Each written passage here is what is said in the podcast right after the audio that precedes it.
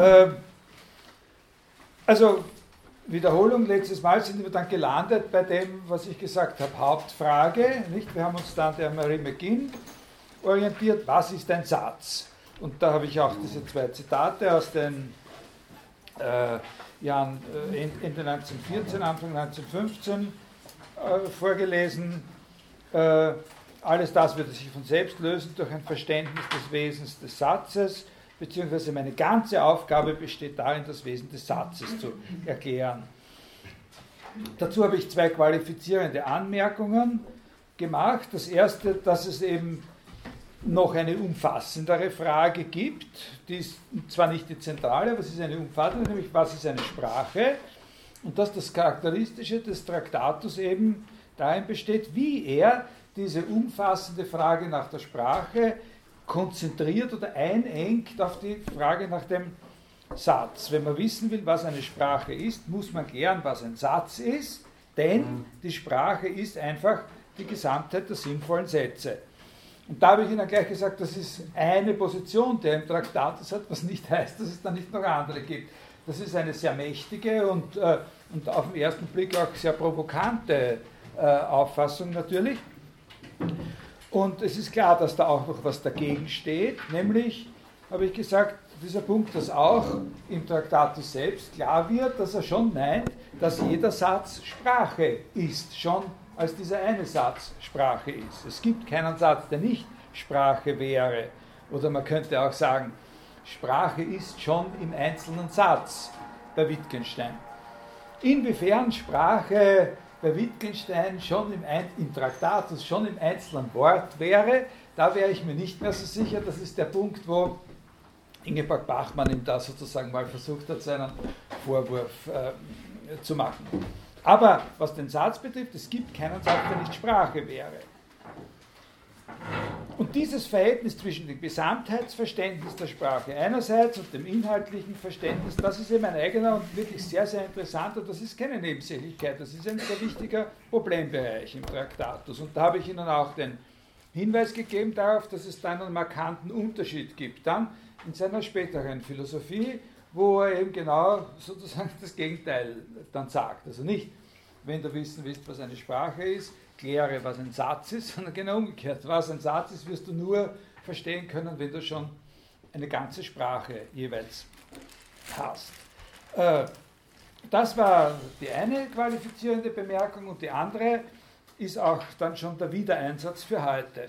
Nämlich, dass man äh, diese Frage nach dem Satz eben auf sehr viele verschiedene Weisen angehen kann und dass Wittgenstein sie auch wirklich auf sehr verschiedene Weisen zugleich angeht.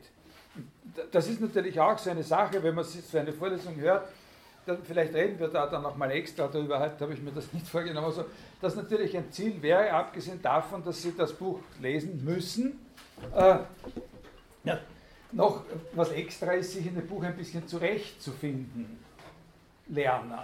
Das ist natürlich hauptsächlich eine Angelegenheit von Erfahrung und sozusagen damit umgehen. Und wenn man zehn Jahre lang oder 30 Jahre oder 40 Jahre sich damit beschäftigt hat, dann, äh, dann macht man es auf und, und weiß, was wo ist und, und, und womit zusammenhängt. Und, und um das zu können, genügt es nicht, dass man es einmal gelesen hat und, äh, und, und sich immer auch immer was dazu gedacht hat. Aber man kann schon ein bisschen Hinweise darauf geben, wie man sich äh, äh, darin äh, zurechtfindet und, und, und wo man äh, äh, eben dann in welchen Kontexten man dann äh,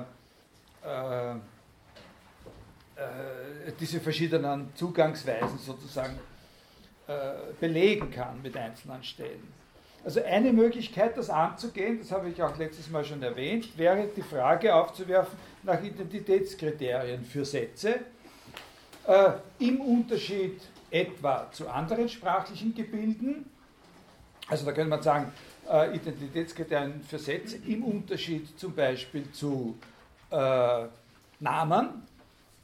Äh, das ist bei Wittgenstein kein großes Problem, aber, aber zum Beispiel bei Frege ist das schon nicht ganz so einfach, weil, äh, weil dort Sätze in einer bestimmten Weise auch als Namen äh, angesprochen werden können. Äh, oder zum Beispiel im Identitätskriterien für Sätze im Unterschied zu Listen oder sowas ähnliches, Listen von irgendwelchen Ausdrücken. Äh, vor allem aber Identitätskriterien für Sätze im Unterschied zu ihren eigenen Zeichen. Oder noch etwas komplexer ausgedrückt, die Frage der Stellung des Satzes zwischen auf der einen Seite dem Zeichen, in dem er selbst zum Ausdruck kommt, in der Mitte zwischen auf der einen Seite dem Zeichen, in dem er selbst zum Ausdruck kommt, und auf der anderen Seite dem Gedanken, von dem er der Ausdruck ist. Weil Wittgenstein ja sagt, der Satz ist der sinnliche Ausdruck des Gedankens. Äh, Sie können wahrscheinlich sehen, wenn man das so, äh, so argumentiert, also der Identitätsgrenz für Sätze sozusagen in der Unterscheidung einerseits von dem, was ihr Zeichen ist und andererseits von dem, wovon sie selbst der Ausdruck sind, dass diese Fragestellung eine Menge zu tun haben wird mit jener Perspektive, wo der Satz selbst als Sprache verstanden wird.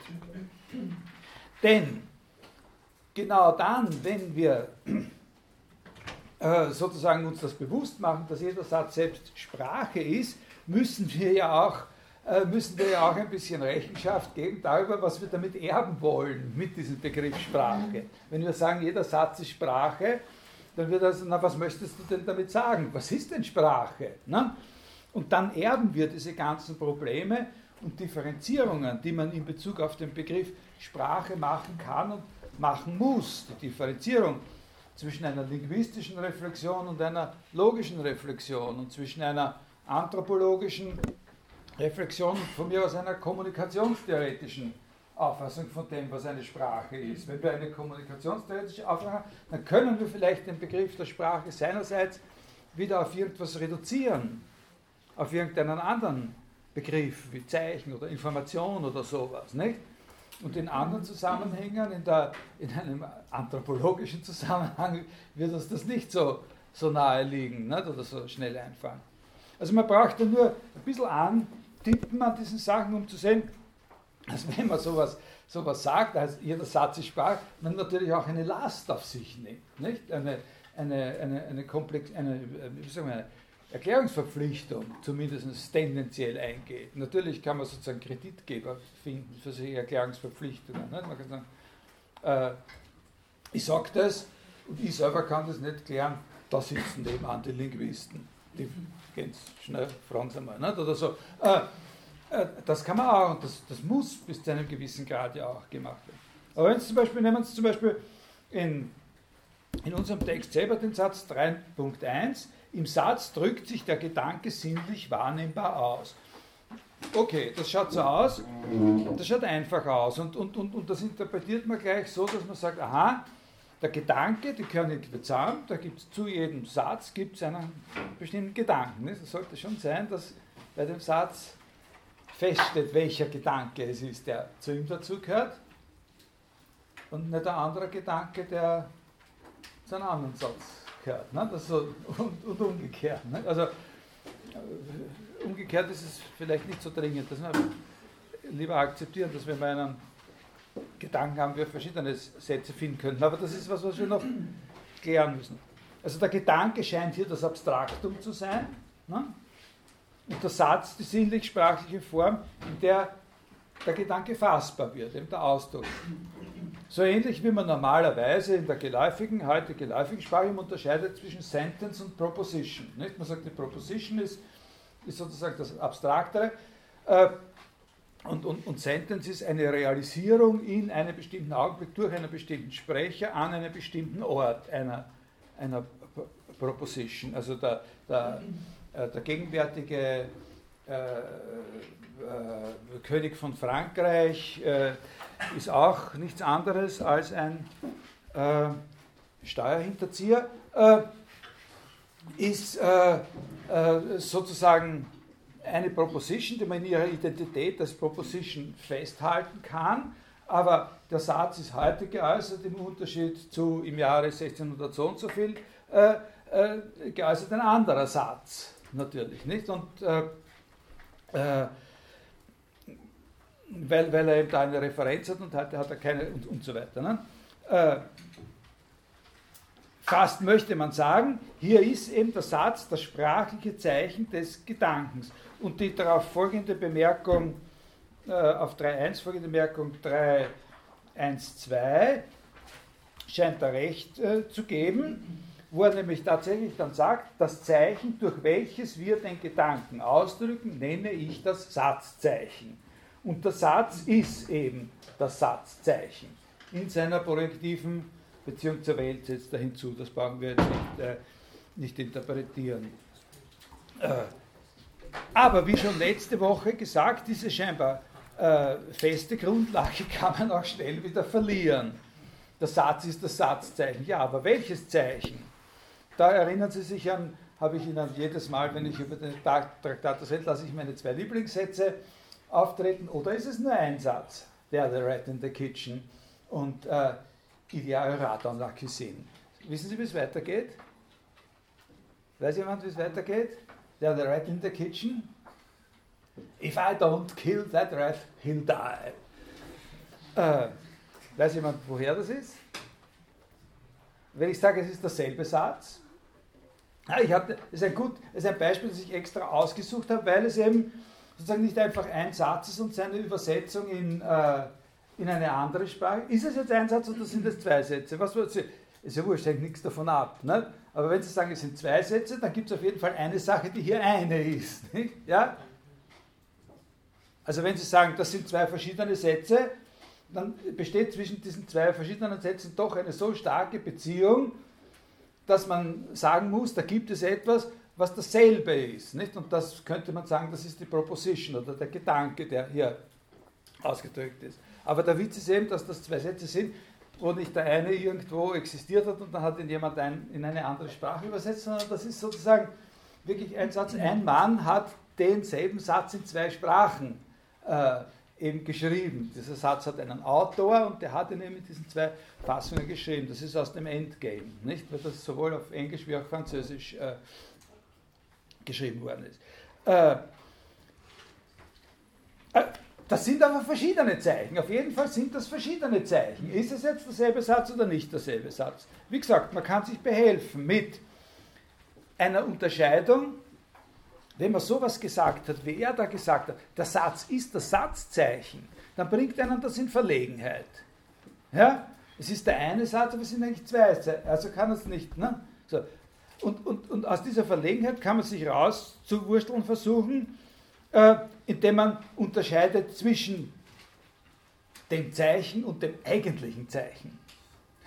Also das Zeichen und das eigentliche Zeichen. Also das Zeichen in, in, in, seiner ganz konkreten und kontingenten Gestalt und das, was das eigentliche Zeichen an dem Zeichen ist.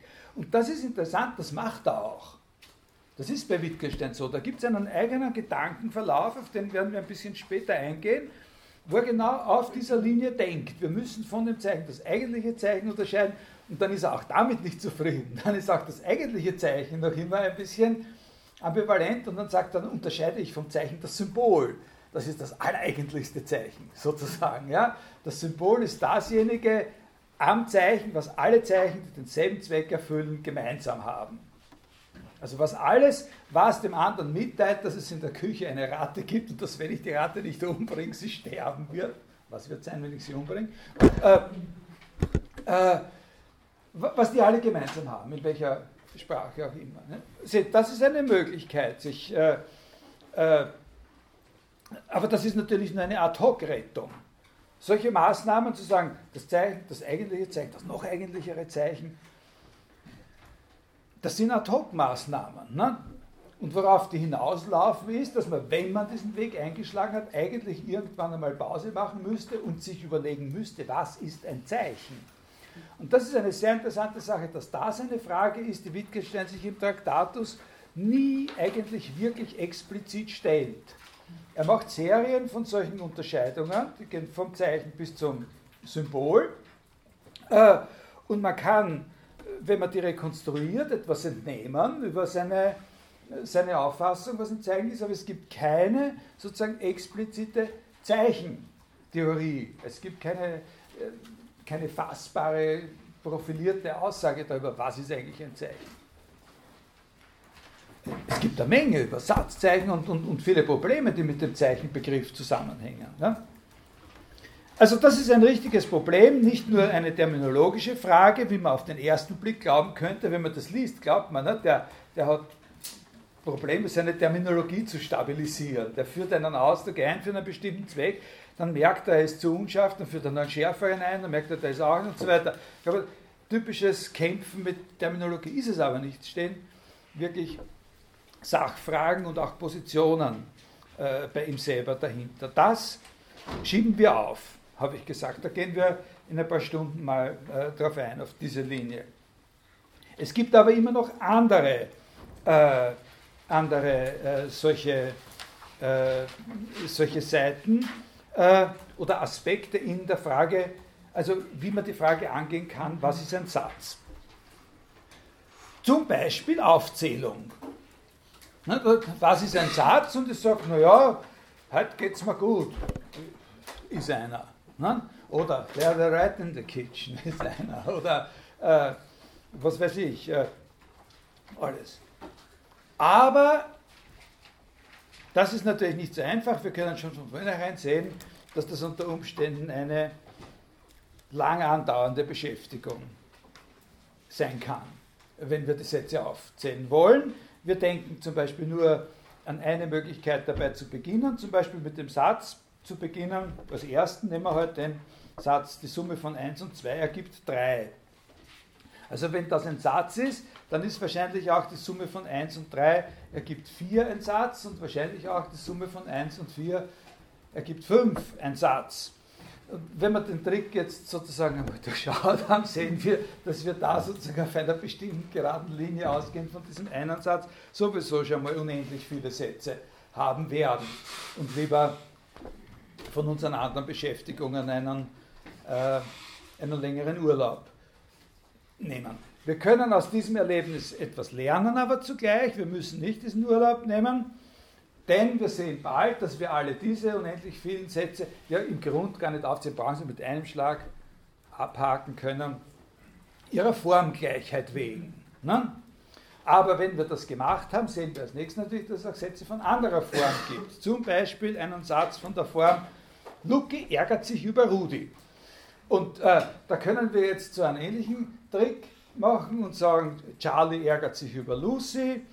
Äh, aber dann kommt, na, was ist jetzt mit Lucky verliebt sich in Rudi? Äh, da, also natürlich können wir sagen, ja, es kommt darauf an, über welche oder wie viele Arten von Unterschieden wir jeweils hinwegzusehen geneigt sind, dass wir dann die unter einer gemeinsamen Form äh, sozusagen immer gleich alle auf einmal abhaken, diese jeweils unendlich vielen Sätze. Und wir müssten uns eigentlich nur fragen, wie viele Formen, nicht? mit wie vielen verschiedenen Formen wir da rechnen müssen, nicht? ausgehend von so einer Form wie mir geht es gut, Ihnen geht es gut, Ihnen geht es so und, äh, und eins und zwei ist drei und so weiter. Äh, und natürlich kommen wir dann auf den Gedanken, das mit dem Aufzählen überhaupt bleiben zu lassen, zugunsten einer grundsätzlichen Überlegung darüber, ob es nicht so etwas geben könnte, was die allgemeine Form ist, die alle Sätze gemeinsam haben. Na? Und das ist ja typisch, dass Wittgenstein diese Frage, sozusagen, das ist ein sehr wichtiger Punkt, dass er diese Frage im Traktatus noch so artikuliert, dass er sagt, das ist die Frage nach dem Wesen des Satzes. Und da habe ich Ihnen letztes Mal gesagt, finden wir zwei Nummern im Traktatus, wo er so etwas wirklich präsentiert. Also das ist einmal die Nummer, die Nummer äh, 4.5 äh,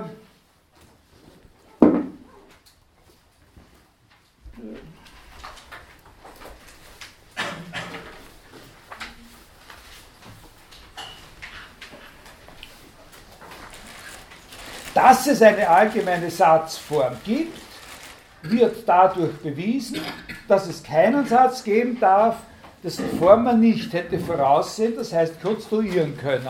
Die allgemeine Form des Satzes ist, es verhält sich so und so. Also da, da gibt es sowas, äh, sowas an, die allgemeine Form äh, aller Sätze. Und die andere Stelle ist eben der Satz Nummer, Nummer 6. Das ist äh, die allgemeine Form der lautet eben die allgemeine Form der Wahrheitsfunktion ist. Jetzt schreibe ich das noch einmal auf.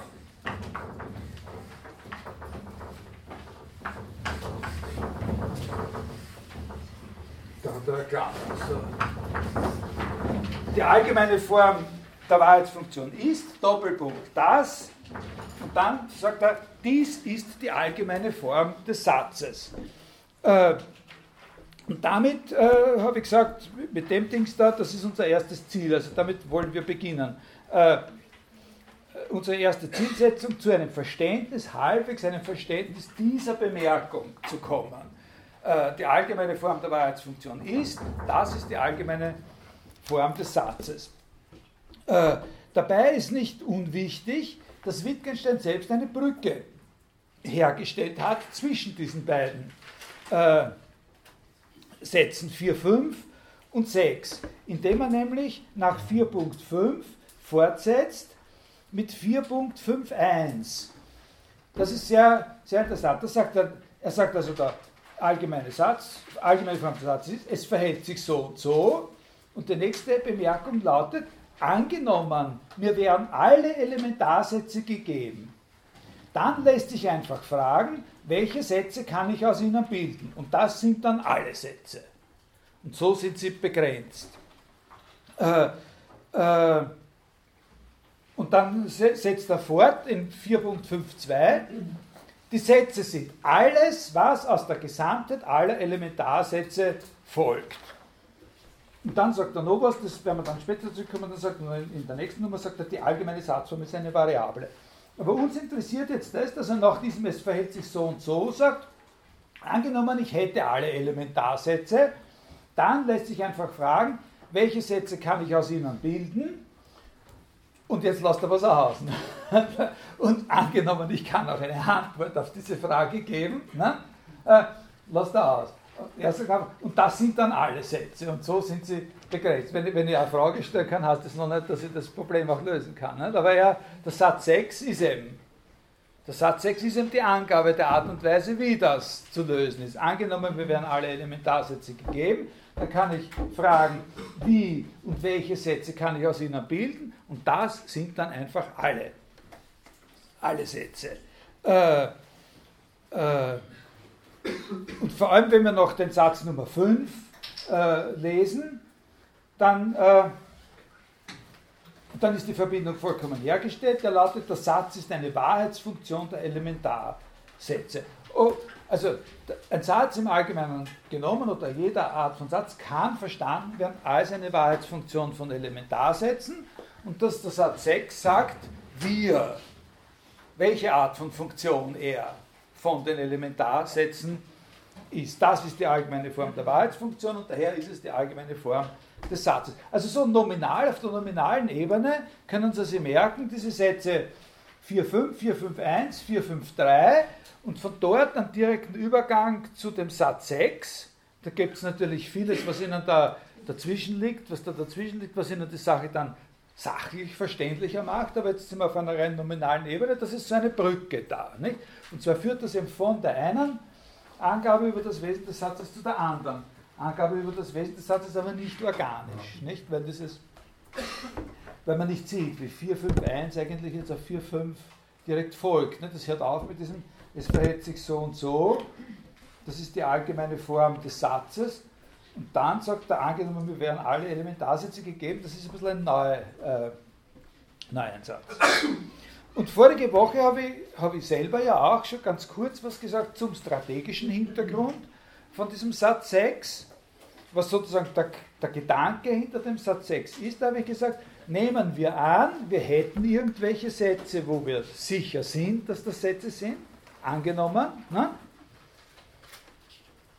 Und dann fragen wir uns, wenn das Sätze sind, was alles ist dann noch ein Satz?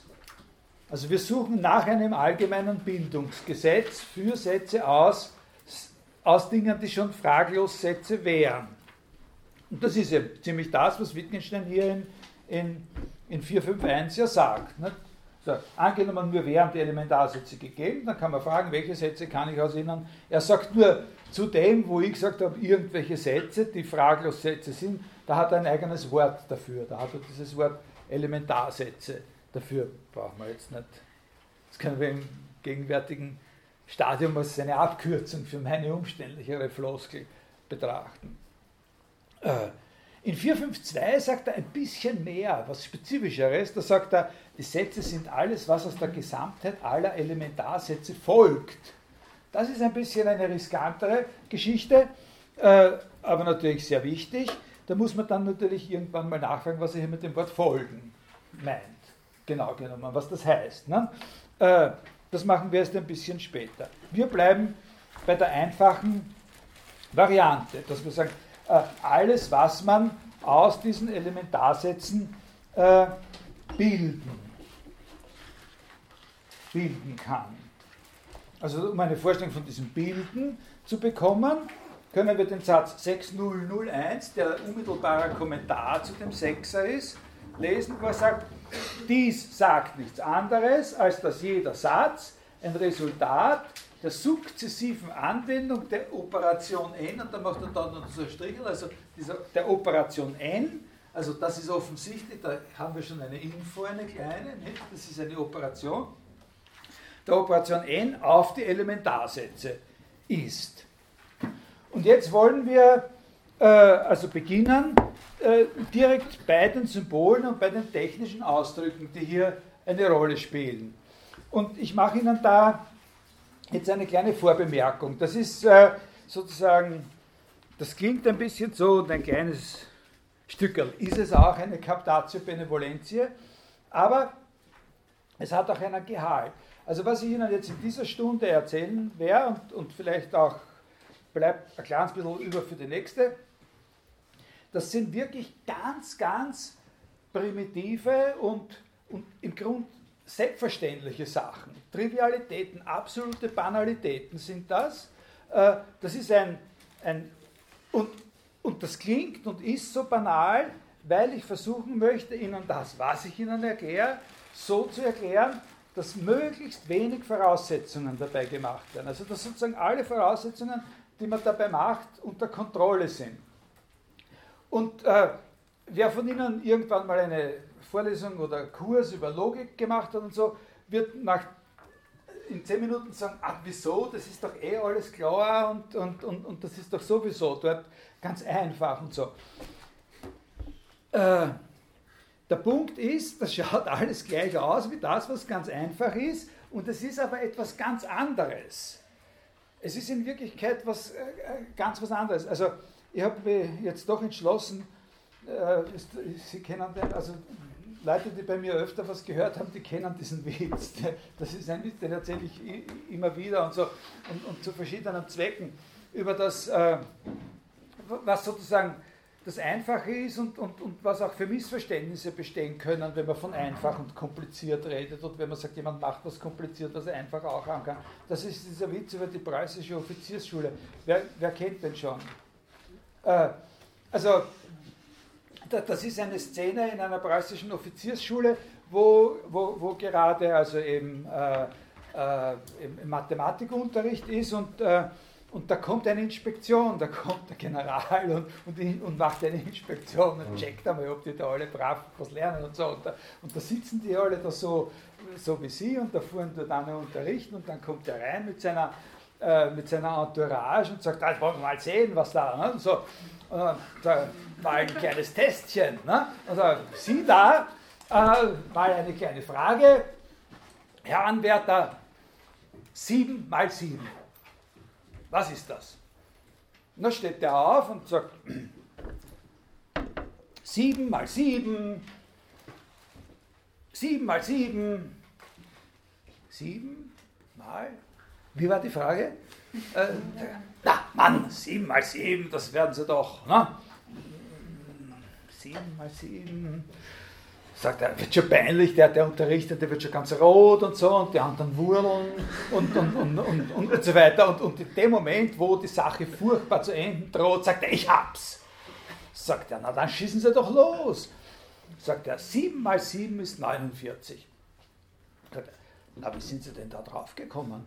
Sagt er, naja, sagt er, 10 mal 7 ist 70. 3 mal 7 ist 21. 10 mal 7 weniger 3 mal 7 ist 7 mal 7, also 70 weniger 21, 49. Sagt er, toll. Aber Mann, was hätten sie doch einfacher haben können. 5 mal 10 ist 50, weniger 1, 49. und, und das, den sollte man immer so ein bisschen im Kopf haben, wenn man sagt, irgendeiner legt eine Sache anders und kompliziert und Dings an, die irgendwo sowieso schon klar liegt. Verstehen Sie? Also ein bisschen bei dieser, bei dieser Überlegung, der wir da jetzt, äh, mit der wir da jetzt beginnen. Also das Erste, was wir feststellen können, wovon wir aber erst ein bisschen später eine, eine, eine, eine Verwendung machen werden, ist der Ausdruck, was für eine Art von Symbol oder Ausdruck das überhaupt als Ganzes ist. Nicht? Und da sehen Sie, wenn Sie in den Satz Nummer 453 schauen, äh, da sehen Sie eine Antwort, nämlich da sagt er, die allgemeine Satzform ist eine Variable. Also, und nachdem er in 6 sagt, das ist die allgemeine Form der Wahrheitsfunktion, ja, sehen Sie hier etwas, ich sage noch einmal, da kommen wir erst später wirklich darauf zurück, wird das später für uns wirklich interessant, aber da sehen Sie, dass da eine besonders intime Beziehung bei ihm besteht zwischen dem, was eine Variable ist und eine Form.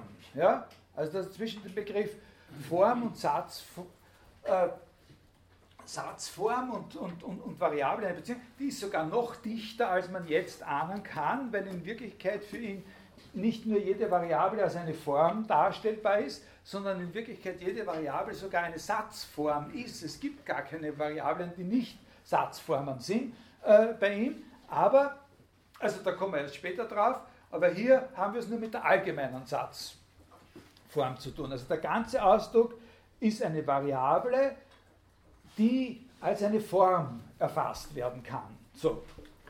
Das nächste, was wir uns fragen, ist natürlich, was heißt dieses kleine b mit dem Querstrich drüber. Also wir, die Klammern interpretieren wir nicht weiter, die, die fassen wir einfach auf als Abgrenzungen ja? für, den, für den Ausdruck vorläufig. Ja? Äh, die, äh, die, lassen wir, die, die, interessieren uns nicht. Das erste ist dieses P, das P mit dem Querstrich äh, drüber. Äh, eine Antwort dazu gibt es in dem Satz 5. 5501. Äh, ähm, wer kann das so sagen, was das ist? Das B mit dem Querstrich drüber?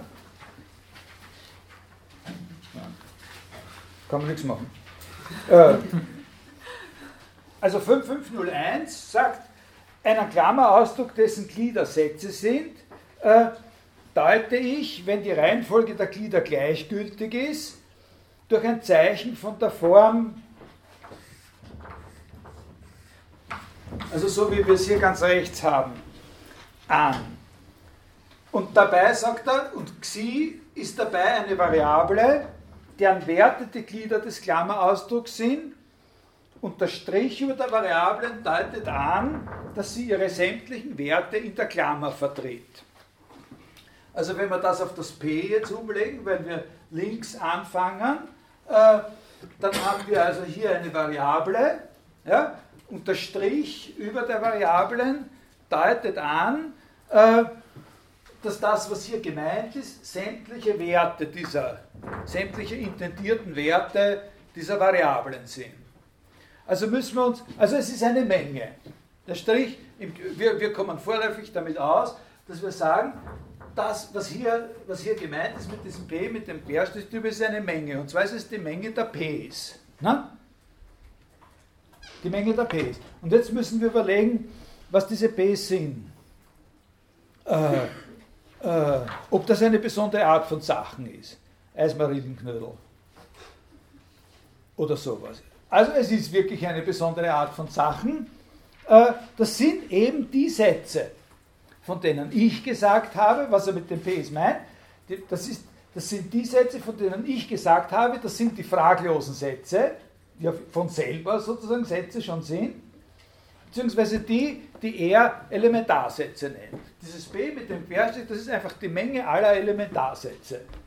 Oder eine Menge von Elementarsätzen, wenn eine entsprechende Übereinkunft vorher getroffen worden ist. Also, äh, wir in 4.24 äh, sagt er das. Also, denn das, sagt, das spricht er über die verschiedenen Möglichkeiten, wie, er, wie man einen Elementarsatz notiert. Ja? Und da sagt er, ich schreibe den Elementarsatz als Funktion der Namen, das interessiert uns jetzt überhaupt nicht, ne? in der Form äh, f von x oder von mir aus auch phi von xy,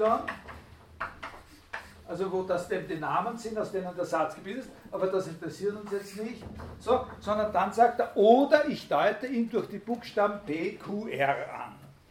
Also das ist eben das, was hier relevant ist. Dass durch Buchst kleine Buchstaben aus der Mitte des Alphabets oder aus der zweiten Hälfte des Alphabets werden, die, werden Elementarsätze äh, äh, angedeutet. Natürlich ist, wenn ich, einen, wenn ich sage, P ist ein Elementarsatz, dann ist das opak.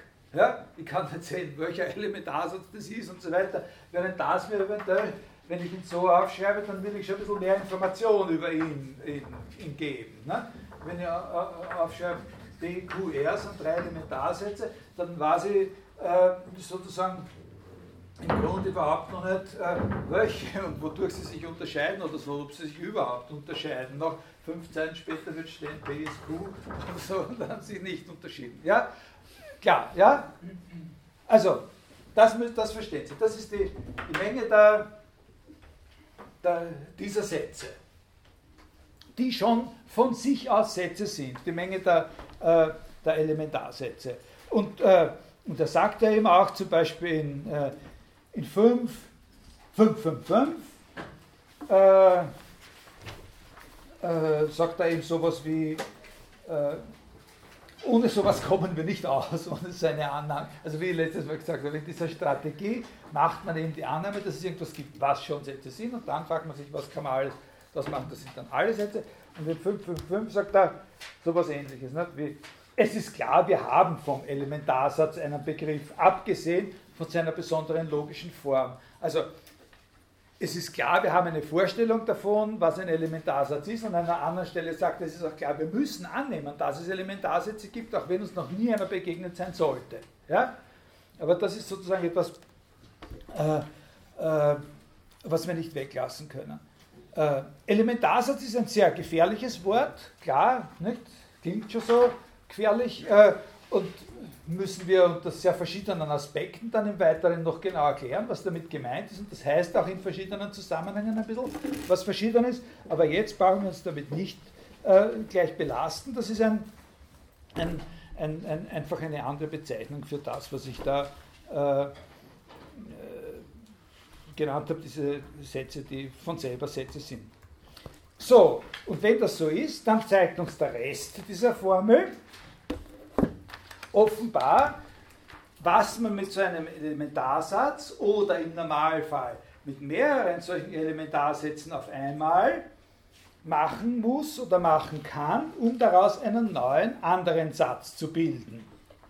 Und zwar äh, die nachfolgende Bemerkung, die er sagt, äh, äh, die ich Ihnen schon vorgelesen habe, sagt nichts anderes, dass jeder Satz ein Resultat der sukzessiven Anwendung der Operation n auf die Elementarsätze ist, können Sie schon erkennen, dass er meint, dass alles, was überhaupt ein Satz ist, eben dadurch aus diesen Elementarsätzen hervorgebracht wird, dass man diese Operation n sozusagen auf einen Elementarsatz anwendet und dann sukzessiv immer weiter anwendet. Also dieses sukzessiv immer weiter anwendet, das ist ein sehr großes Feld der Unklarheit, was sich hier eröffnet da kann man viel herumdiskutieren.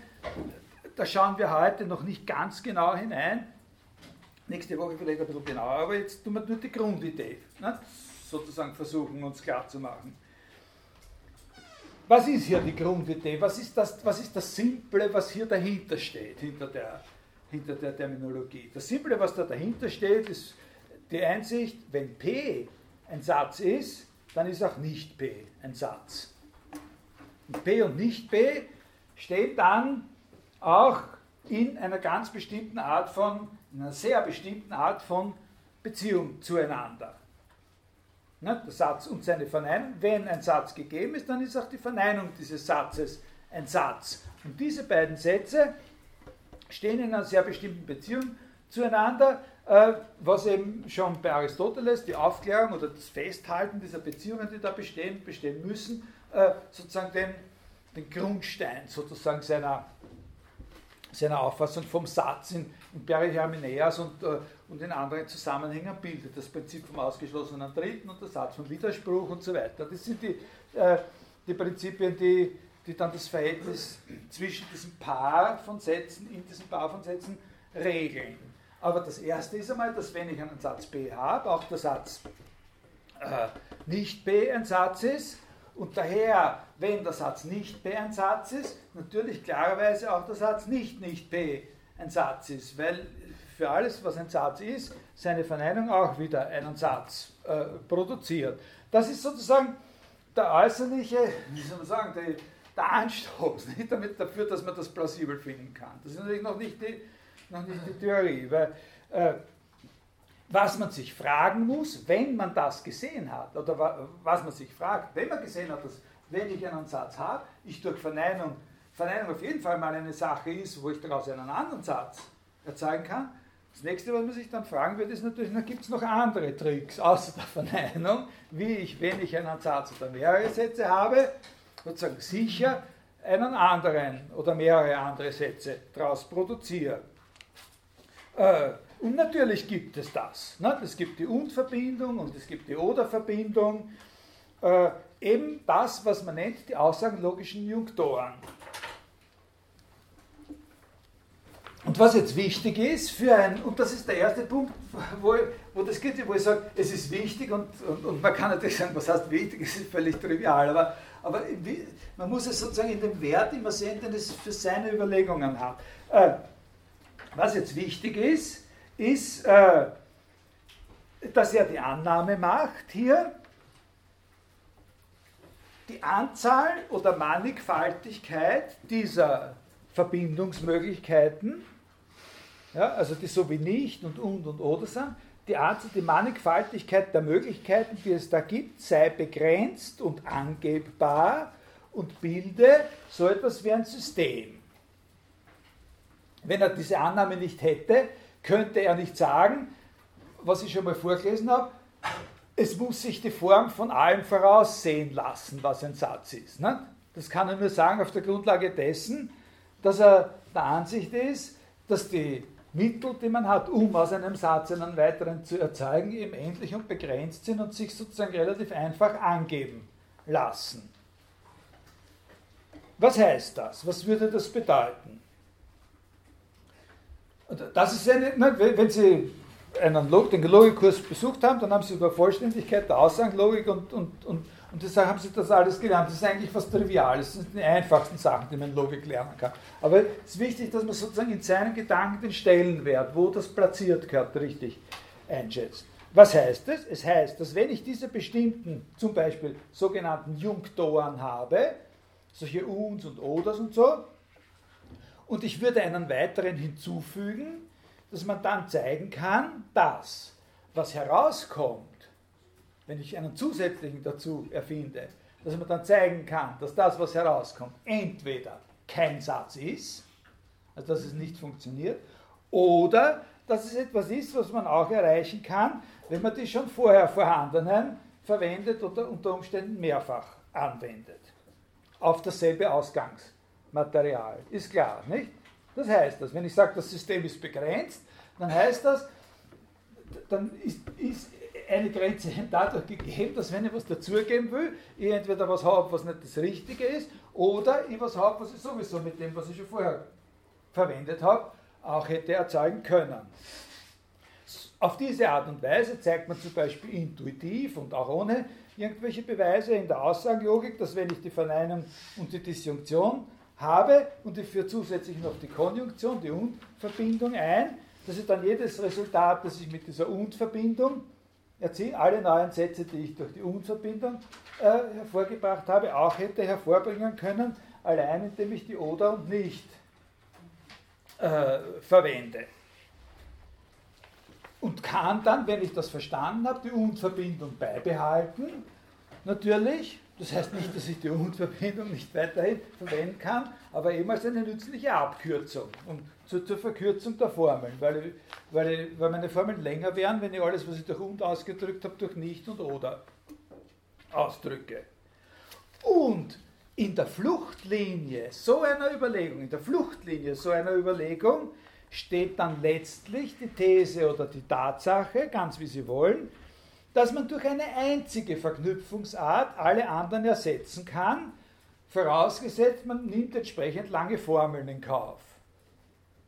Und das ist das, was er ja da eben dann sagt in diesem, in diesem 6.0 äh, 601. Das ist genau das, was er sagt in dem 601. Und dieses N, diese N-Operation, ist so eine einzige Bildungsmaßnahme, die bei entsprechender Wiederholung nach dieser These alle anderen ersetzen könnte.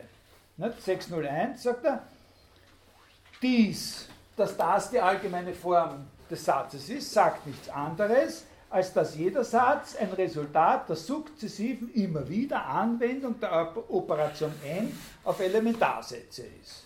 Ja?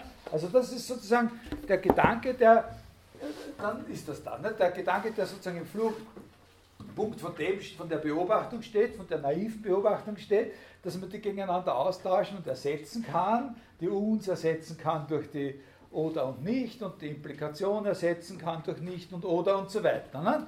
Äh, und, und, und dann kommt man auf die, vielleicht, vielleicht gibt es eins, das man alle ersetzen kann. Und das ist hier die, äh, die Annahme oder das ist hier die Be Behauptung. Die, die, Deutung dieses N-Operators ist dann, äh, äh da gibt's, es gäbe verschiedene mögliche Deutungen dafür, aber in seiner äh, Auffassung ist das äh, Joint Negation, also die, die gemeinsame Negation von allem, was in dieser, äh, was in dieser Menge äh, drinnen ist. Nicht P und nicht Q und nicht R und nicht das und nicht das und nicht das. Ne?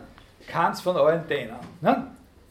Äh, also äh, im Falle von, von, was weiß ich, einem einzigen Satz, also wenn wir nur einen Elementarsatz haben, dann äh, haben wir den Satz P und wir können das, was wir normalerweise als nicht P bezeichnen, dann, wenn wir das zum Beispiel durch so einen Strich, als weder P noch P bezeichnen. Nicht? Ja? Oder wenn wir, ja, ist das?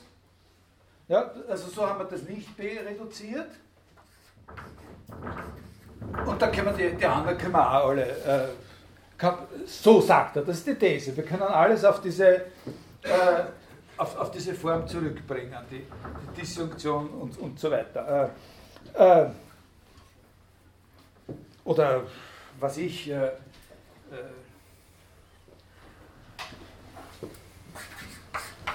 B und Q, nicht B und nicht Q. Äh, und das kann man dann interpretieren als nicht B oder Q oder sowas. Ne? Also so bringen wir das äh, wieder zurück auf die, auf die anderen.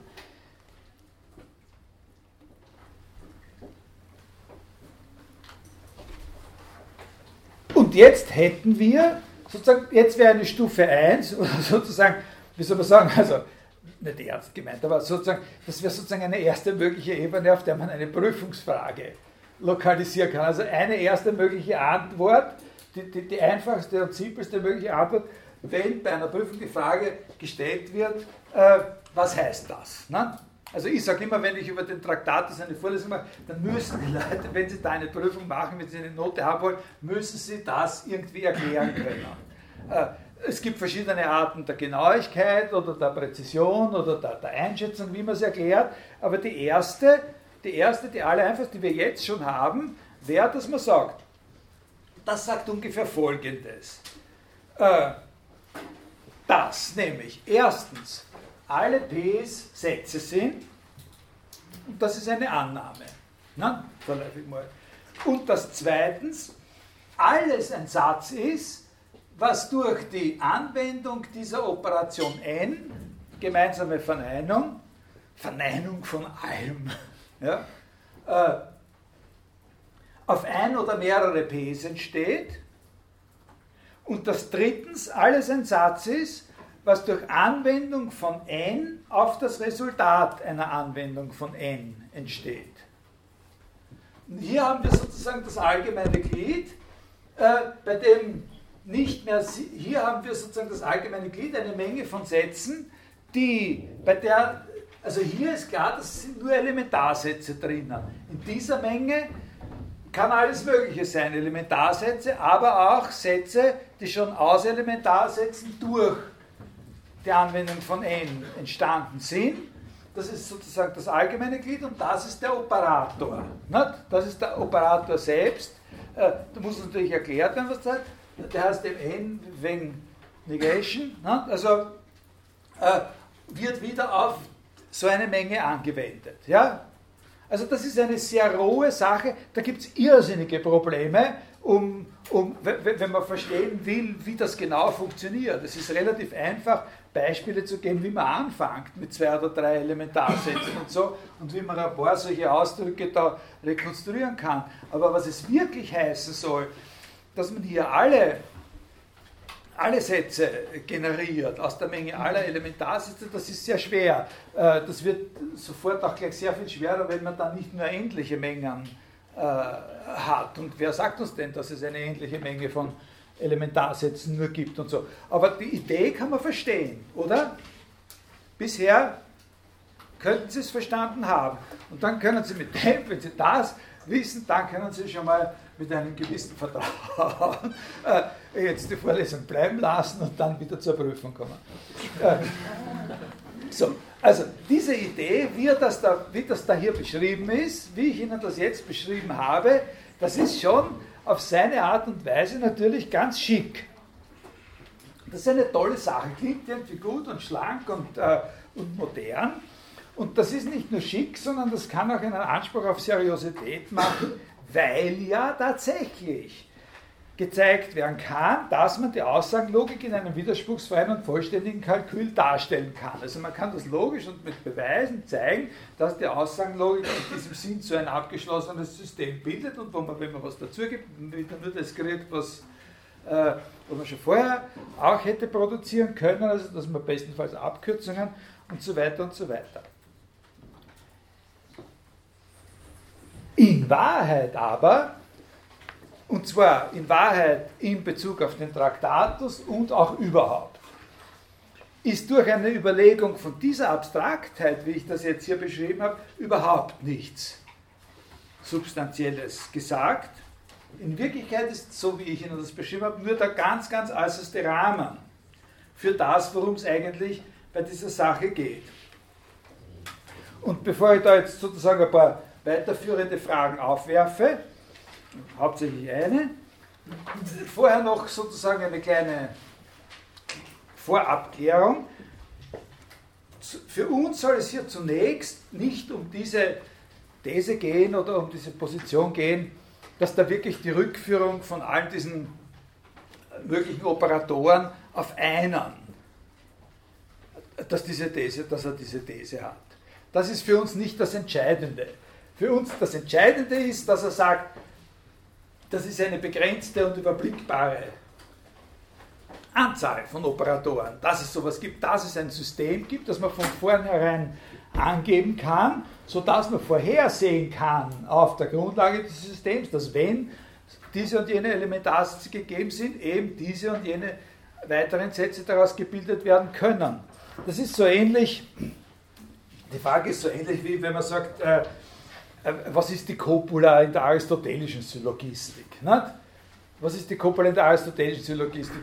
Und dann kann man sagen, naja, was heißt die Copula? Es gibt ja vier. Nicht? Also alle äh, sind und keiner ist und einige sind und einige sind nicht und so.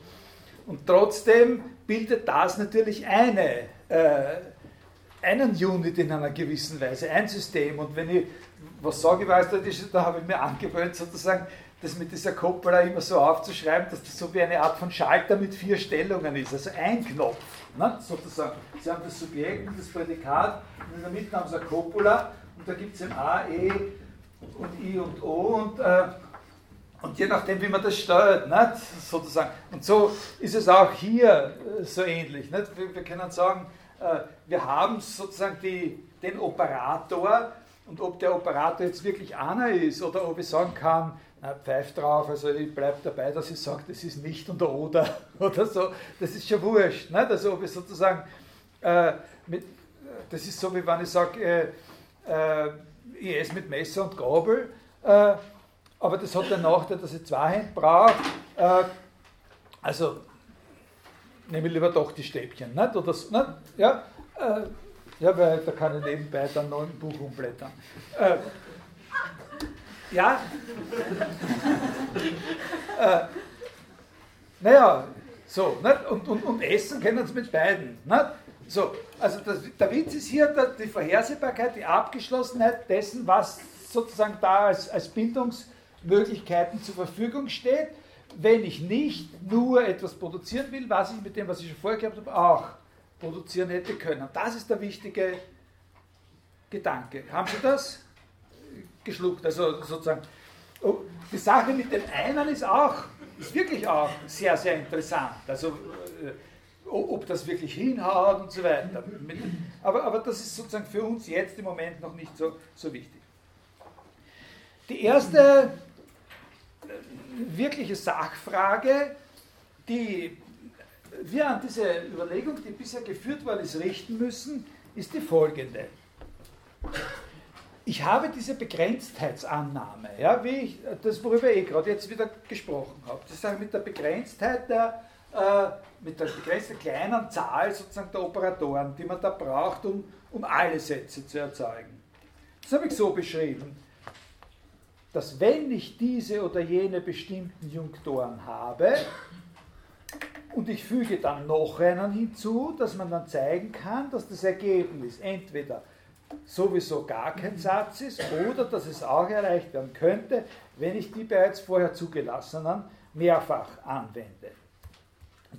An diesen Satz oder an diesen, an, diese, an diesen Gedanken muss man die Frage stellen, was soll es heißen, was soll es hier eigentlich heißen, dass das Ergebnis dasselbe ist wie bei der Anwendung der alten Junktoren. Was heißt hier Ergebnis?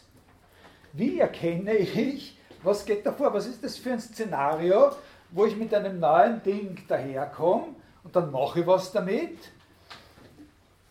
und dann habe ich es gemacht. Und was heißt hier Ergebnis? Was soll ich da womit vergleichen?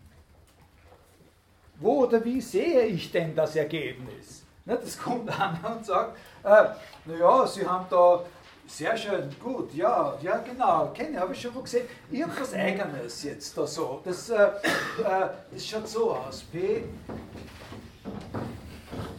Äh, äh wenn Sie es ganz genau nachmachen können, dürfen Sie es auch benutzen. Und, äh, ja, dann hat er das ein. Und, aber okay, sage ich, ja, aber wie soll ich das jetzt mit dem vergleichen? Er hat jetzt das gemacht und, die, und der sagt, und Sie haben das gemacht. Was, wo ist da ein Ergebnis? Nicht? Das, das, muss man sich fragen. Was heißt hier Ergebnis? Und, und wenn ich nicht weiß, was hier Ergebnis heißt, wie soll ich dann vergleichen, das Ergebnis von dem einen mit dem Ergebnis äh, von dem anderen?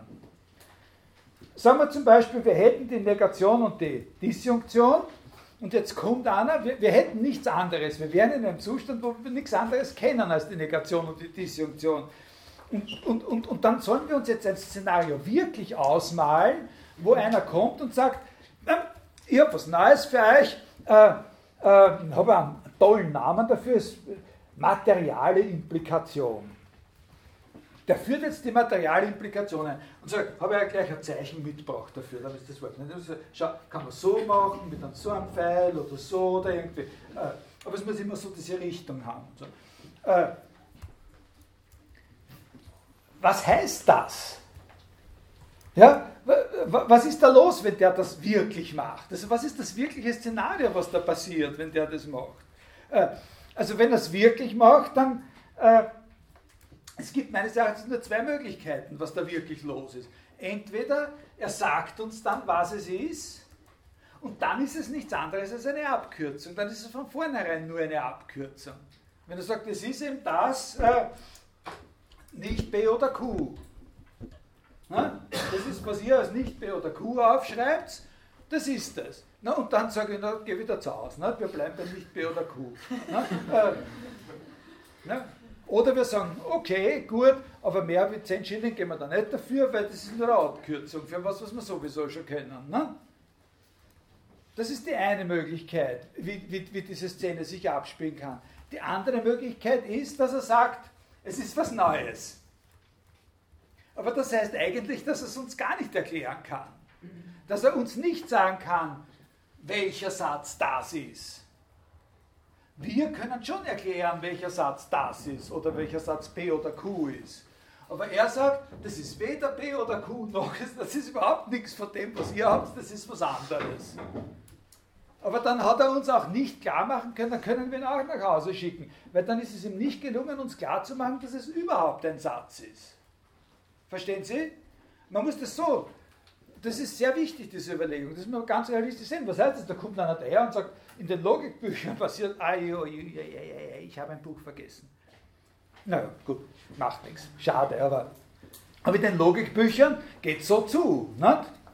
Äh, denken Sie an, 5 mal 10 ist 50 weniger 1. Ne? Äh, in den Logikbüchern geht es so zu, wir haben da die Juktoren und oder und dann haben wir auch und so weiter. Ja? So, äh, das sind Abkürzungen. Ne? Äh, aber was ist die reale Szene, die Wirklichkeit? Äh, also, wenn uns diese Frage interessiert, äh, dann wäre es am besten, wo wir uns so einen Fall anschauen, wo wie soll man sagen, relativ klar ist, dass es sich nicht um, um Unfug handelt und andererseits klar ist, dass es sich nicht um eine Abkürzung handelt. Also nehmen wir so einen Fall, äh, wo wir, sagen wir, nur die Negation haben und jetzt kommt einer und, äh, und zeigt uns äh, und, und, und, und, initiiert uns sozusagen in die Oder-Verbindung, ja? B oder Q äh, der, der, kommt und sagt, ich habe eine neue Regel, ja, lasst sie gut weiterverwenden, passt in euer System, super rein. Äh, also wenn P ein Satz ist und wenn Q ein Satz ist, dann ist auch P oder Q ein Satz. Ja? Das, ist so, äh, das ist ein besserer Fall zum Diskutieren, weil, weil das ist was Vernünftiges, das kennen wir schon, ist was Vernünftiges. Äh, und es ist nicht von vornherein klar, wie man das, äh, wie man das zurückführen könnte auf die Negation. Natürlich, hier nach dieser Theorie kann man es ja zurück, auf das kann man es zurückführen, auf die Joint Negation, nicht? Wenn, er, wenn er recht hat mit seiner, mit seiner These, mit dem N-Operator. Aber zunächst einmal ist das die, die Situation. Das neue Zeichen, wenn B und Q Sätze sind, dann auch B oder Q. Ja, aber auch hier ist noch immer die Frage, äh, welcher Satz ist das, wenn das auch ein Satz ist? Was für eine Art von, äh, was ist da eigentlich geschehen bei dem, was der da gemacht hat? Und was ist sozusagen das Resultat, das damit was anderem vergleichbar ist? Was ist hier das Resultat, wenn er sagt, es gibt auch B oder Q? Was, wie, wie zeigt er uns, was das Resultat ist? Ich stehe hier und habe Ihnen gerade erklärt, B wenn B ein Satz ist und Q ist ein Satz, dann ist auch B oder Q ein Satz. Nebenan im anderen Hörsaal steht der andere, der führt auch einen neuen zweistelligen Junktor gerade ein. Der heißt nicht oder, sondern der heißt liebäugelt. Das sagt, wenn P ein Satz ist und Q ein Satz ist, dann ist auch P liebäugelt mit Q ein Satz. Aber welcher Satz? Vielleicht vielleicht meint er dasselbe. Ja, wie, oder, ja, das ist schon möglich. Vielleicht meint er mit liebäugig dasselbe wie oder. Oder vielleicht meint er mit liebäugig impliziert oder irgend sowas, ähnliches. Ja, das könnte schon sein. Aber ich will ihn ja nicht jetzt befragen. Ich will ja sozusagen das auf einer theoretischen Ebene lösen. Und wenn er nur das meint, wenn ich wissen will, welcher Satz es ist, den er mit Liebäugig einführt, oder wenn er wissen will, was es ist, was ich mit dem Oder einführe, dann müssen wir eben das, ist das etwas, was wir wissen müssen, damit wir die Resultate vergleichen können. Und das war ja das, was er gesagt hat, oder was wir gesagt haben. Wir müssen, wir müssen die Resultate vergleichen können, um feststellen zu können, ob ein Zeichen jetzt genuin dazugekommen ist oder nicht dazugekommen ist. Das ist der springende Punkt. Und was ich Ihnen die ganze Zeit erkläre, ist, dass das nicht so einfach ist, dass das nicht klar ist. Man kann das Ganze auch auf einstellige Operatoren anwenden.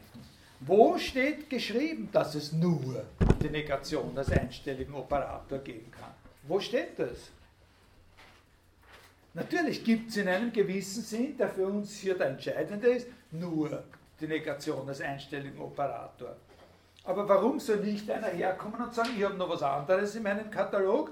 Nämlich, wenn P ein Satz ist, dann ist nicht nur nicht P auch ein Satz, sondern dann ist auch vielleicht P ein Satz. Oder, da hat noch was weiteres, wenn P ein Satz ist, dann ist auch ich glaube P ein Satz. Mit einem Wort, diese, und, und auf diese Beispiele werden wir noch zurückkommen, die sind sehr brisante Beispiele. Ne? Äh, mit einem Wort, diese Überlegung über die Begrenztheit dieser Satzbildungsoperatoren braucht essentiell, damit sie überhaupt eine Substanz kriegt, und ich habe gesagt, das Ganze war eigentlich äh, ein leerer Rahmen, was ich Ihnen zuerst präsentiert habe, die braucht, um überhaupt irgendeine Substanz zu bekommen, essentiell ein Kriterium zur Feststellung der Resultatsgleichheit. Na, wenn ich nicht ein Kriterium zur Feststellung der Resultatsgleichheit von solchen Operationen habe, dann hat es keinen Sinn, äh, das Ganze überhaupt äh, zu erklären. Und das setzt voraus, dass ich das Resultat einer solchen Operation unabhängig angeben kann. P liebäugelt mit Q ist dann dasselbe wie P impliziert Q, wenn was der Fall ist. Wie überprüfe ich, ne, sozusagen, wie überprüfe ich, ob der, der den Liebäugelt-Operator eingeführt hat, den Liebäugelt-Operator als dasselbe eingeführt hat, was für uns die materiale Implikation ist.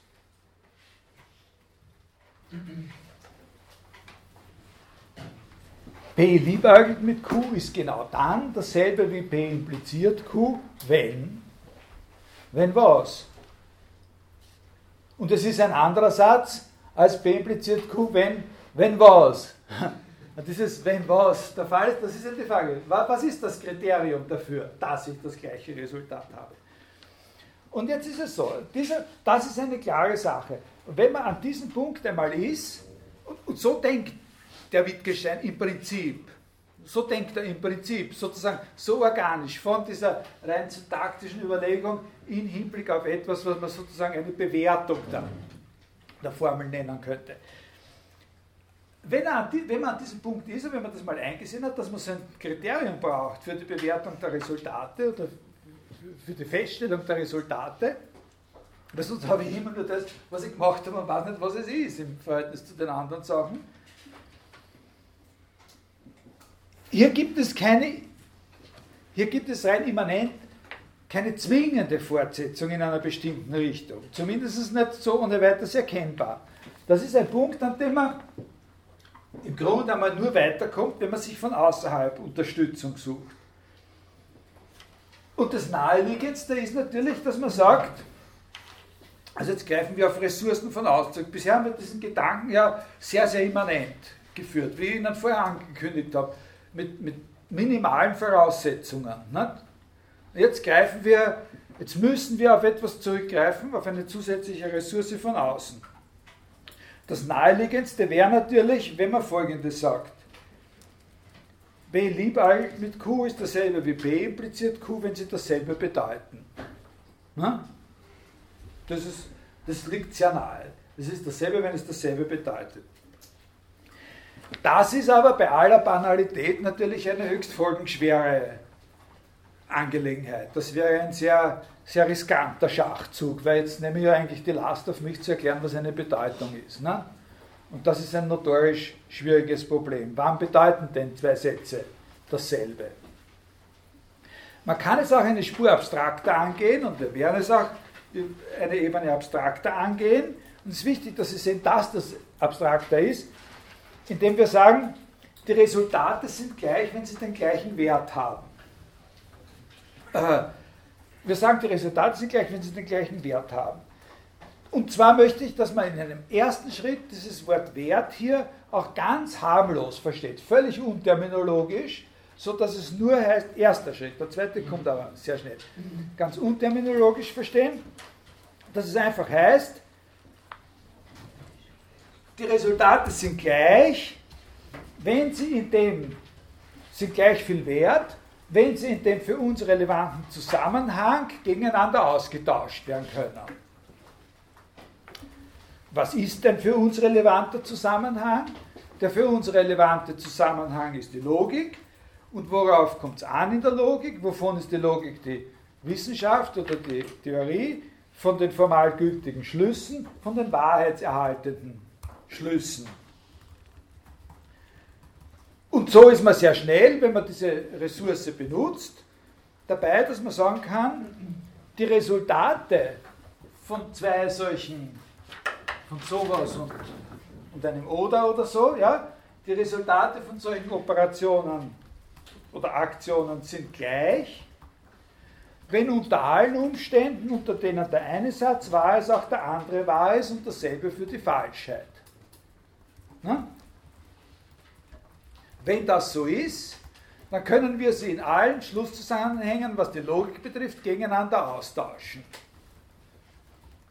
Für jeden wahren Satz als Prämisse kann ich in der Logik jeden anderen wahren Satz als Prämisse, immer wahren Satz als Prämisse, äh, Prämisse einsetzen. Die logischen Gesetze sind sozusagen invariant gegenüber dem, was der unterscheidende Inhalt der, der Sätze als solcher ist. Also zählt der Satz Napoleon ist schon lange gestorben, genauso viel wie der Satz 2 und 2 ist 4, wenn klar ist, dass beide wahr sind. Äh, die Resultate sind da. Das ist jetzt so ein Kriterium. Nicht? Da benutzen wir eine Ressource von, von allem, sozusagen ein Kriterium. Und zwar ist dieses Kriterium ein bisschen besser als das mit der Bedeutung. Nicht? Weil es legt uns nicht ontologisch fest. Es legt uns fest auf einen bestimmten Rahmen des Interesses. Wir sind an der Wahrheitserhaltung äh, interessiert in der Logik und wir müssen dann nichts weiter annehmen. Wir sagen nur, äh, die Resultate sind gleich, wenn sie gegeneinander austauschbar sind und gegeneinander austauschbar sind, wenn unter allen Umständen immer zugleich wahr oder zugleich falsch sind. Und jetzt sind wir bei einem technischeren Sinn von Wert, nämlich bei den Wahrheitswerten. Ne? Sagen, das Resultat ist gleich, wenn sie unter allen Umständen immer die gleichen Wahrheitswerte haben. Ne? Also da haben wir einen technischen Begriff von Wert. Was wir vergleichen, wenn wir die Resultate von solchen Bild Satzbildungsaktionen vergleichen, sind Wahrheitswerte.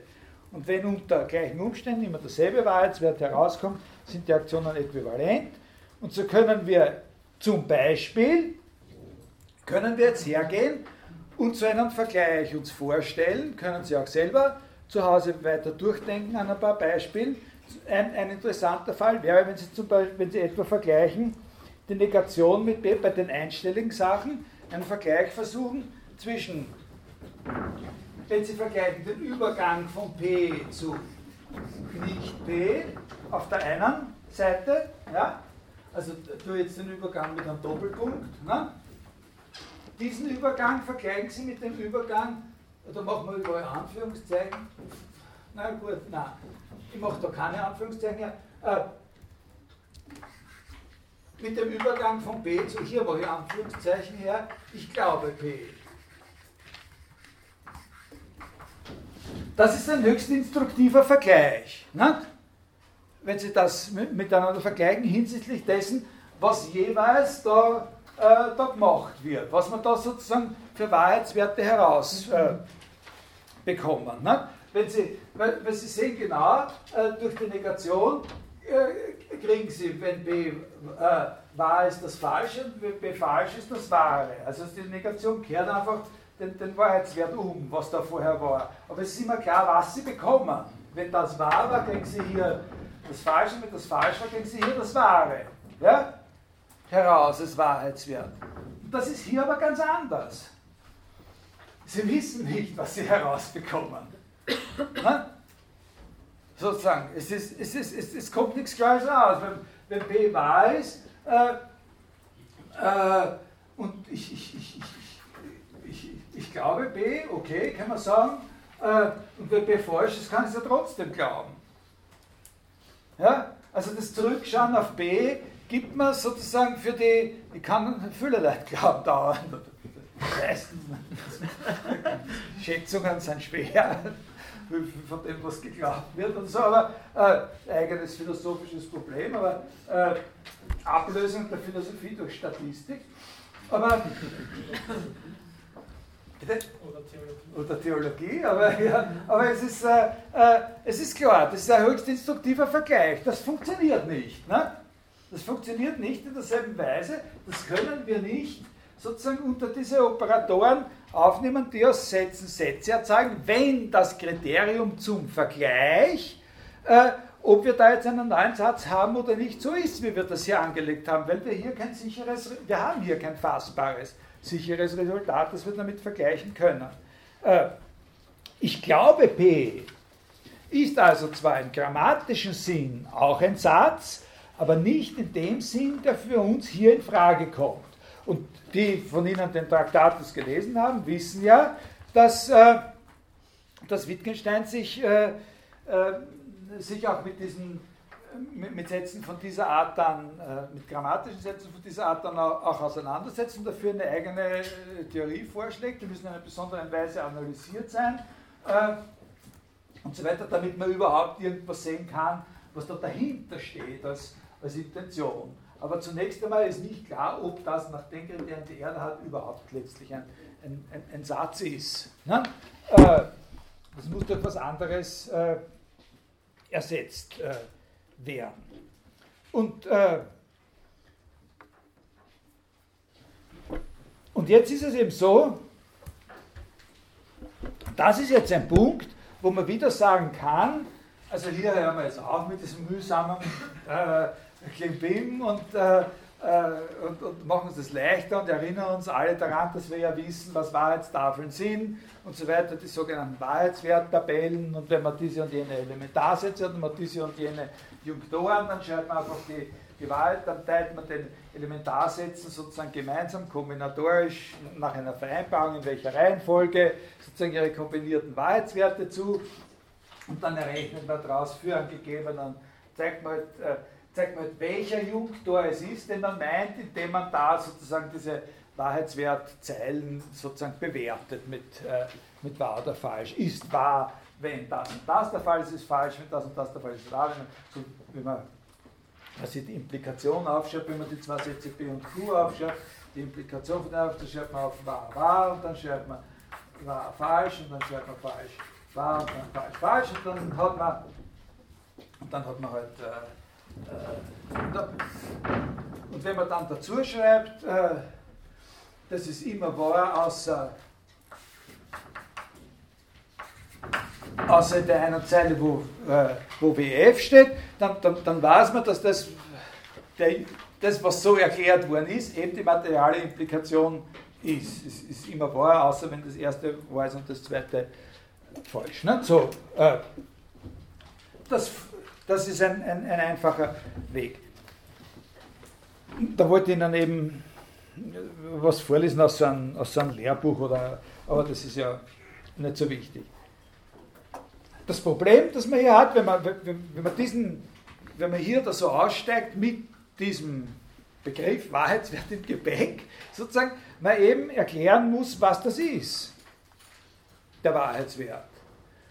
Es ist zwar zunächst einmal ein, ein, ein theoriestrategischer Vorteil gewesen, dass wir das mit der Bedeutung weggelassen haben und dass wir uns statt uns auf die Bedeutung als eine eigene Sache, die zu dem Satz dazugehört, äh, zu verlassen, sozusagen auf so ein strukturelles Prinzip verlassen haben, die Erhaltung des, der Wahrheit oder so. Äh, aber wenn wir hier so aufhören, dann haben wir eben, äh, sozusagen als Erklärungspflicht statt dem Bedeutungsbegriff den Begriff Wahrheitswert. Was für eine Sache ist ein, ein, ein, äh, ein Wahrheitswert? Wie stellt man den fest und so? Egal wie auch immer, ist jetzt ein Punkt erreicht, wo wir um eine Spur genauer noch verstehen können, was in dem Satz 6 gemeint ist, äh, nämlich Wahrheitswerttabellen könnten ein Kriterium sein beim Vergleich der Resultate von solchen Satzbildungsaktionen. Und Wittgenstein behauptet eben in 6, dass alle diese Operationen auf eine zurückgeführt werden können, vor allem, dass sie nicht prinzipiell erweitert, dass sie prinzipiell nicht erweiterbar sind. Angenommen ist dabei, das haben wir zuletzt gesehen, dass wir uns in einem logischen Kontext bewegen.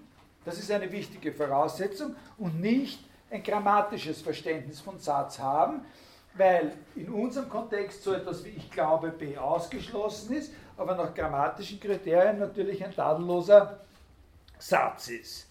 Äh, jetzt ist mir die Zeit, glaube ich, ausgegangen, saublöd. Ähm, also ich sage Ihnen nur, jetzt an diesem Punkt, wo eine gewisse Befriedigung sozusagen erreicht werden kann, muss auch sofort die Frustration folgen. Äh, das nächste, was wir machen, ist, dass wir alles, was wir bis jetzt haben, wieder relativieren müssen. Alles, was ich Ihnen jetzt erzählt habe, sind Möglichkeiten, diesen Satz 6 zu verstehen. Ja? Und dass solche können, sollen Sie sich auch merken, diese Gedanken. Und ich habe gesagt, also wenn Sie zur Prüfung kommen und Sie können über den Satz 6 das sagen, nämlich, der sagt, dass alle B Sätze sind und das ist eine Annahme und dann sagt er, dass alles ein Satz ist, was durch Anwendung von N auf so ein B entstanden ist und dann sagt er drittens, dass alles, was durch Anwendung von N auf ein Resultat der Anwendung von N entstanden ist, Satz, dann haben Sie schon einen richtig großen Gutpunkt. Ähm, das sind alles Möglichkeiten des Verständnisses von N, aber alles das sind nicht wirkliche Varianten des Verständnisses, das Wittgenstein selber von dieser Sache gehabt hat. Das ist ein Gedanke, den ich Ihnen entwickelt habe, wie man diesem Ding näher treten kann und wie man es verstehen kann. Aber Wittgenstein wollte damit noch immer etwas anderes. Und zwar sind das zwei sehr wichtige Punkte. Das ist jetzt nur der sozusagen Trailer oder Guster fürs nächste Mal oder so. An zwei wichtige Punkte. Der eine Punkt ist, dass für ihn sowas wie Wahrheitswerte nicht existiert.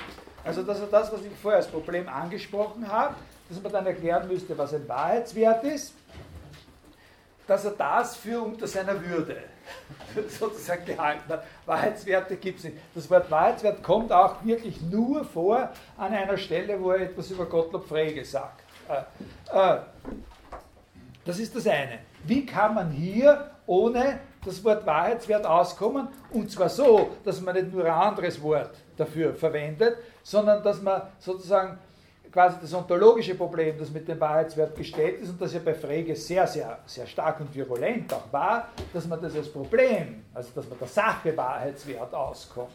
Das ist das eine. Und das andere ist das, womit wir, uns, womit wir weitermachen und was das nächste ist. Und, und das ist eine ganz wichtige Sache. Das ist, dass Wittgenstein in Wirklichkeit der Auffassung war, dass das, was wir da bisher so als Operationen und Operatoren bezeichnet haben, in Wirklichkeit gar keine realen Operationen oder, oder Vorgänge oder Aktionen sind. Dass das in Wirklichkeit gar keine realen sozusagen Zusammensetzungen oder Umbildungen sind. Das sind gar nicht wirkliche Vorgänge.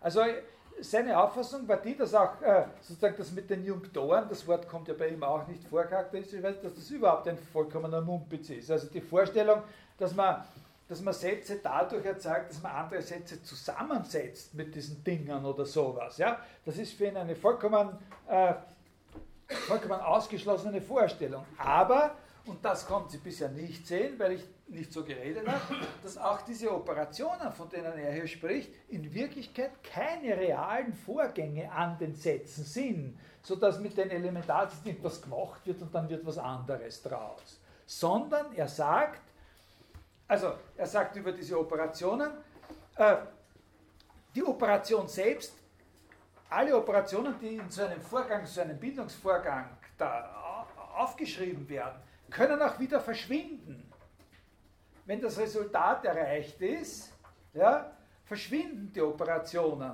wieder. Die Operation kann zum Verschwinden gebracht werden und überbleibt nur die Beziehung des Resultats äh, zu den Ausgangsbasen.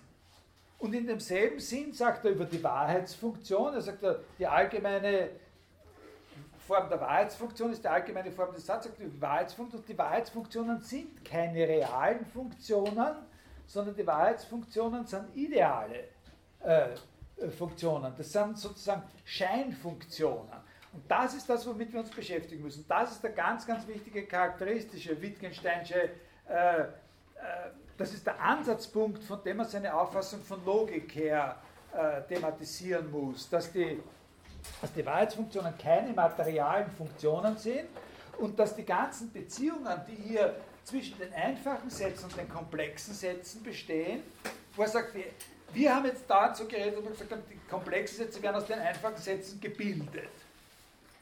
Und was Wittgenstein wirklich meint, ist aber, dass das keine realen Bildungsvorgänge sind oder Herstellungsvorgänge, sondern dass das, wie er sagt, interne Beziehungen sind. Interne Beziehungen, Scheinbeziehungen, nicht reale Beziehungen. Also das ist ein, ein Feld, das klingt jetzt sehr mystisch und äh, ich habe mir da ein paar Stellen aufgeschrieben, die ich Ihnen vorlesen wollte. Mindestens dazu lassen wir jetzt auch bleiben. Damit äh, äh, machen wir nächstes Mal weiter. Das ist schon ein Punkt, der wirklich dann ins Herz von seinen eigenen typischen äh, Gedanken hineinführt. Diese Immaterialität der, der Wahrheitsfunktionen und dieser Bildungsgesetze.